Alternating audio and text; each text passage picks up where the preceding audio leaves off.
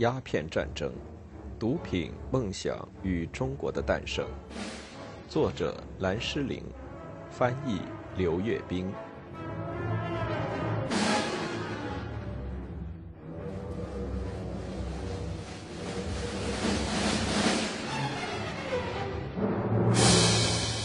第一章：鸦片和中国。让我们看一幅中华帝国晚期鸦片吸食者的照片。在这张有代表性的照片中，两个男子斜靠在一张长榻上，身上裹着有衬里的提花丝织长袍。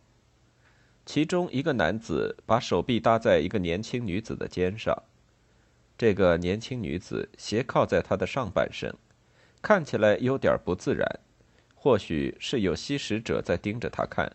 或许是因为正在照相的缘故，两个男子头靠着床头板，眼神向下越过长榻盯着照相机，眼睛半眯着，面无表情。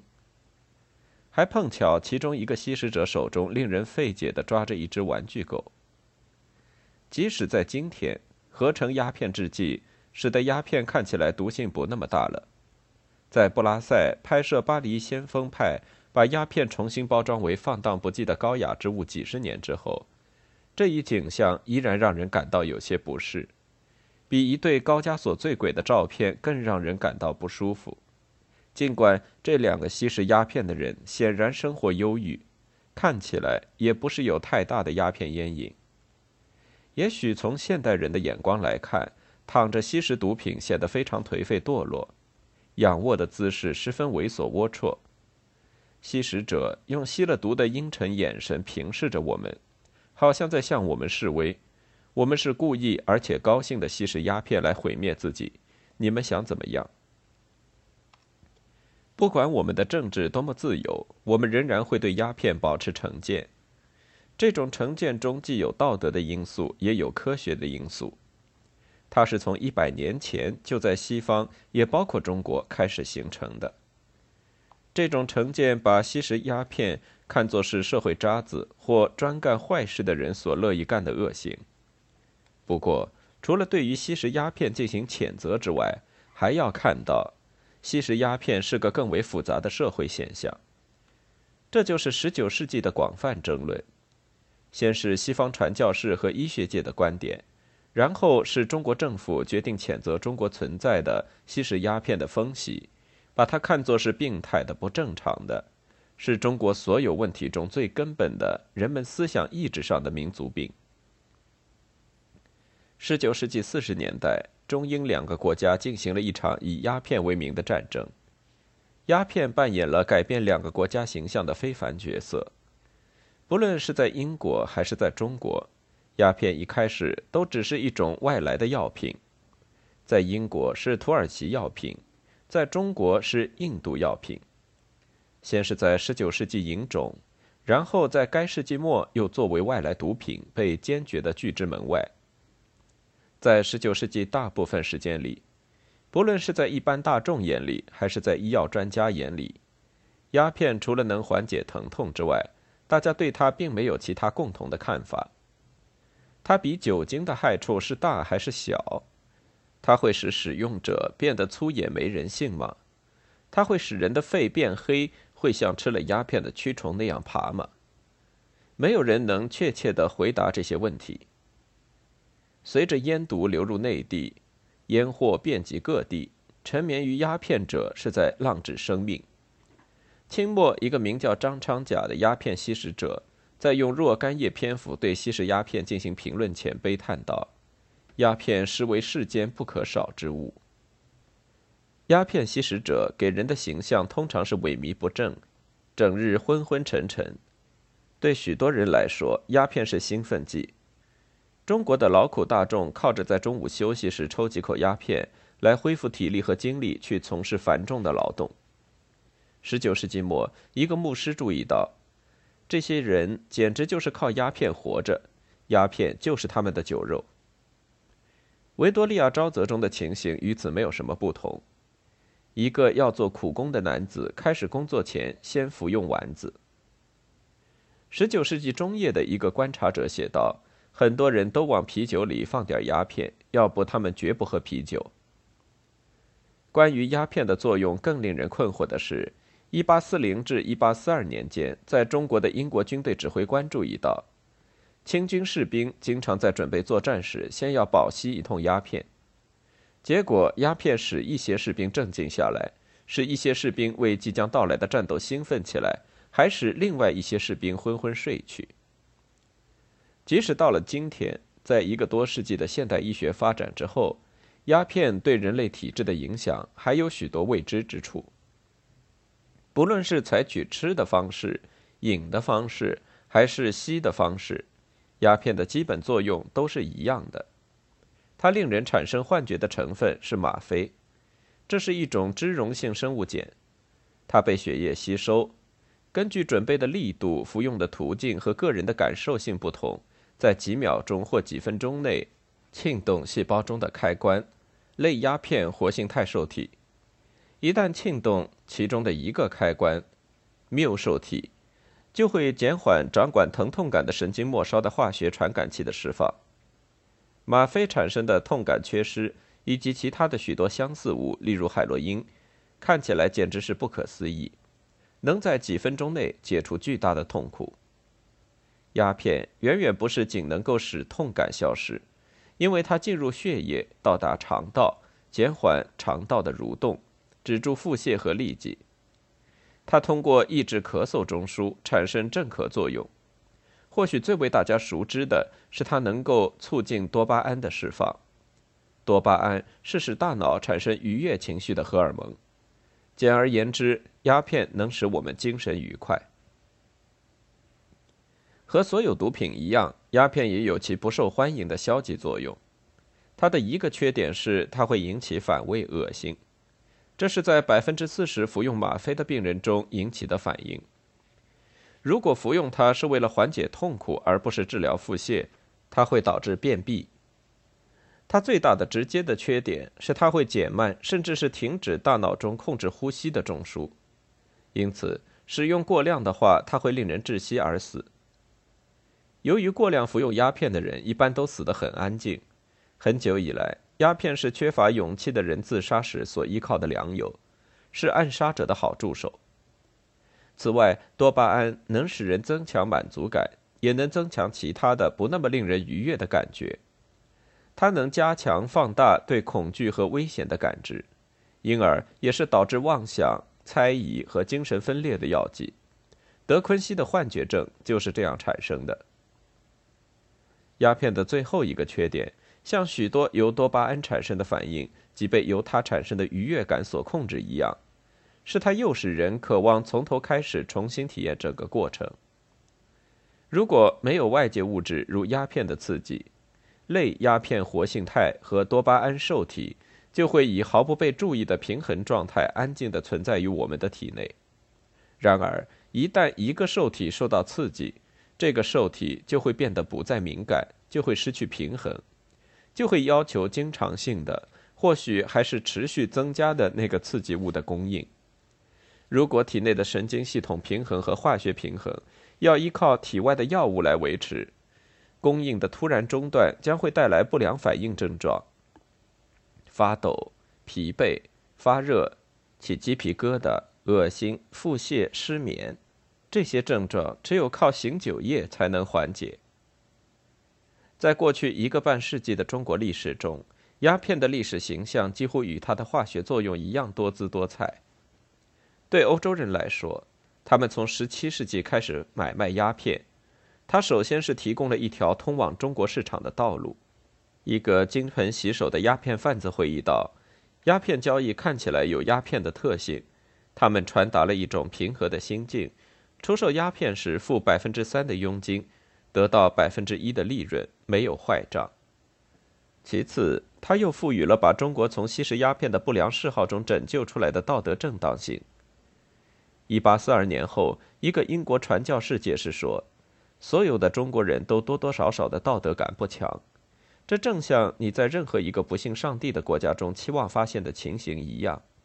不过，对于吸食鸦片的人，情况就更糟。”大概在一八七零年前后，西方反对中国吸食鸦片的风习的因素中，又加入了其他的旧偏见，形成了黄祸论。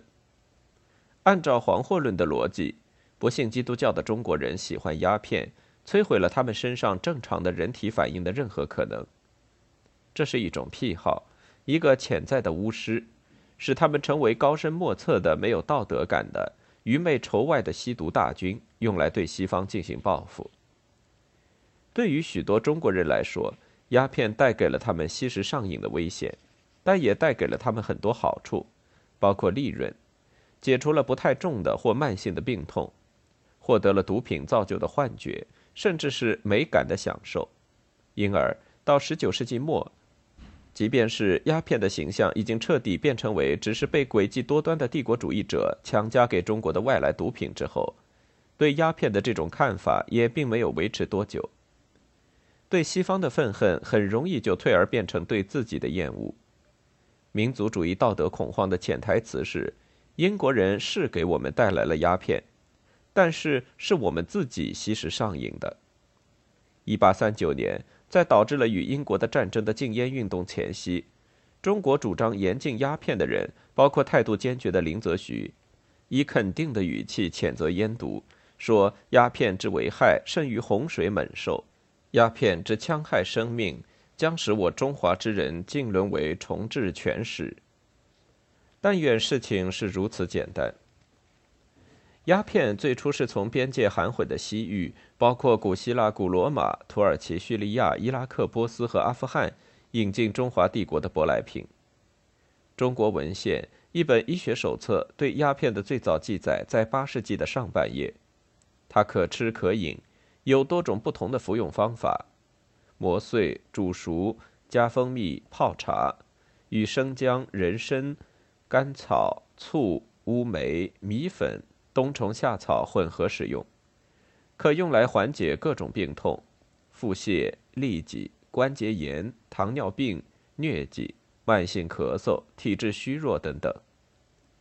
到十一世纪，人们认识到它不仅能治病，还能带给人愉悦，便口利喉、调肺养胃。一个心满意足的鸦片吸食者注意到鸦片的作用，饮至一杯，失笑欣然。大约四百年后的一本宫廷编年史著作中详细说明道：鸦片状如墨药，而深黄柔韧若牛胶盐，味辛大热有毒。方士房中玉女之术多用之，其价与黄金等。鸦片被认为能控制射精，据性学理论说，控制射精能使男子回精补脑。在中国明代，添加鸦片的壮阳药风行一时，这可能是明代皇帝死亡率较高的原因。一九五八年，作为彻底根除中国毒品最后冲刺行动的一个组成部分，见证不久的共产党政府发掘了明朝最后一个皇帝。患忧郁症的万历皇帝，尽管他活得很长的陵墓，发现他的骨质中含有吗啡。大胆的民工厨子甚至尝试着用旺火炒吗啡，把罂粟籽精加工成凝乳，用它来代替豆腐。鸦片是明朝灵丹妙药大金丹用于治疗牙痛、跌打损伤和房事不举的主要成分之一。在这味药中。鸦片与牛黄、珍珠、冰片、麝香、犀牛角、羚羊角、耳茶、朱砂、琥珀、沉香、木香、白檀以及其他药材合在一起使用。这些药材要先用金箔包上，然后碾碎，和上人乳捏成丸，最后用梨汁服送。据药学手册，一次服用一碗。还有另外一种舶来品。从新大陆引进的烟草也导致了吸食鸦片。烟草是在1573至1627年间的某一个时间点上引进中国的，与花生、甘薯和玉米差不多同时。到17世纪中叶，吸烟之风已经蔓延到全帝国。1644年，清朝建立之后，把吸烟作为其最胜于剑术之荒疏而予以严禁。吸烟者和卖烟者会被罚款、鞭挞，一致砍头。但是到了1726年左右，清政府不再把吸烟当作是坏事，因为京城外已经变质烟草。18世纪早期，一个新奇的发现通过来往于中国和爪哇的商船，从爪哇传到中国。这就是，如果先把烟草在鸦片的姜汁，主要是葡萄牙货中浸泡过，吸起来感觉会更好。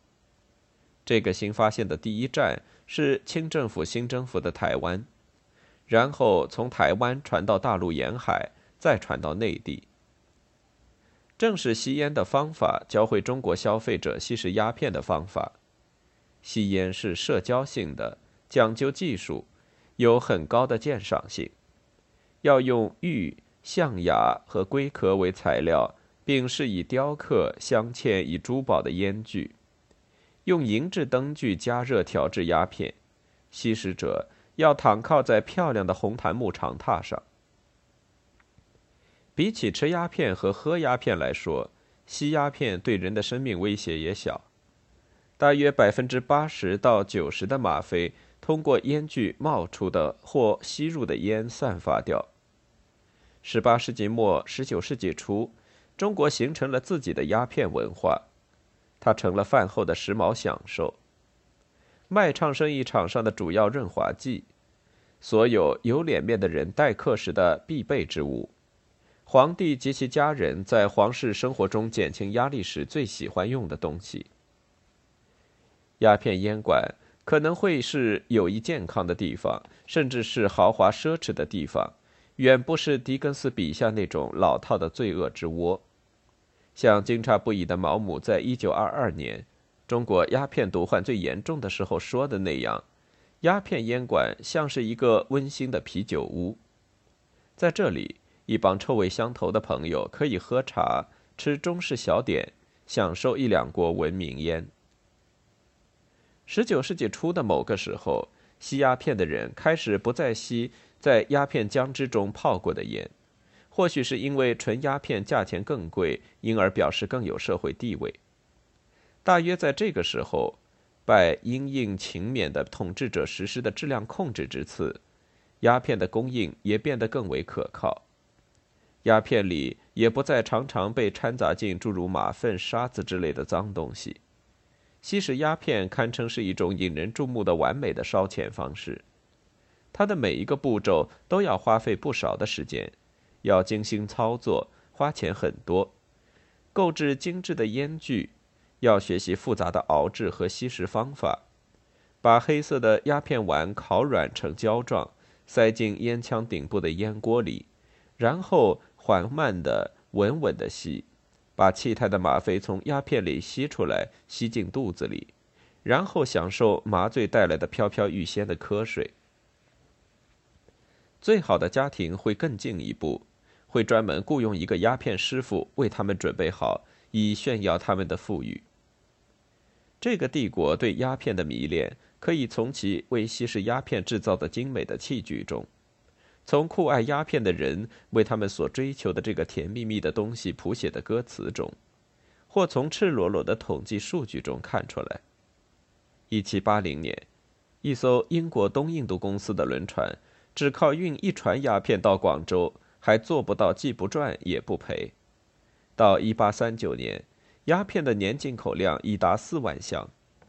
关于鸦片在十八、十九世纪的中国站稳了脚跟这一事实。还有一点需要指出，即从1729年以来，它一直是非法的。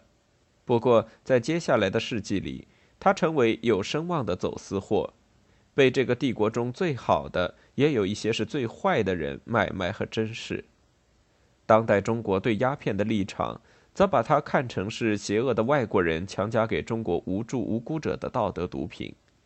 事实的真相是。它是双方费心劳神、互相勾结的产物。十八世纪末，英国人进入这个行当时，他们坚持认为，他们只是在提供一种服务，是在满足一种需求，而不是在创造一种需求。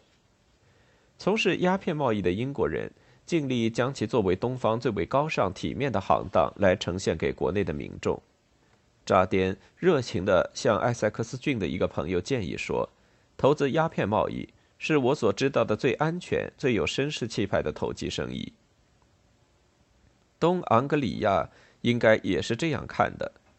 对于在印度的东印度公司职员来说，鸦片贸易是不用他们插手又能获得稳定收入的生意。他们仅仅是作为在加尔各答的政府机构，只需要负责监管鸦片的贸易。让英国和印度的私商把鸦片出售给中国的鸦片销售商，再由中国的销售商运到中国的沿海和内地去销售，完成这个肮脏的生意。一八三九年的一段文字就此总结道：在鸦片贸易上，多年来东印度公司获得巨额收入，英国政府和英国国家也在政治上和财政上获得无法计数的好处。英国和中国之间的贸易差额有利于英国，这直接支持了英国在东方广大地区的统治机构，而且不用使印度变得贫困，就给英国带来了每年六百万镑的好处。然而，近距离的看，鸦片贸易比英国那些主要的鸦片贸易支持者所说的看起来要更为声名狼藉。扎颠和马蒂臣这两个在广州从事鸦片贸易的元老。也是19世纪30年代主要的主张发动对华战争的战争贩子，原本就不是绅士。不管他们是如何努力要把他们赚的钱漂白。扎颠1784年出生在苏格兰的一个农场，九岁时失去父亲，十几岁时在哥哥的帮助下才勉强通过了爱丁堡医科学校的考试。他是在商船上当医生，驻舱底疗创伤的过程中。了解到东印度贸易的，虽然他得到的报酬不多，但是这份工作的一个额外好处是有兼职做买卖的机会。船上的高级职员被允许买卖两吨他们自己的货物。扎点很快就学会了如何最大限度地利用这个机会。在第二次随船出航时，他失去了四十英镑薪金，因为那艘船先是在广州遇到一场台风受损。然后又受到一艘法国军舰的袭击，之后他成了战俘，那艘船和船上的官货全都丢了。然而他还是靠卖掉自己的货物赚了大约一百七十五英镑。他的这批货物是他很聪明的通过另一艘商船从孟买运回英国的。到一八一八年，他已经跃升到管理层，被提名为印度一家私人贸易公司的代理。一年。他移居到广州从事鸦片贸易。马蒂臣成为私营商人的路程要顺利得多，他的家庭和商业影响使得他在十九岁从爱丁堡大学刚一毕业就成了东印度公司的签约学徒。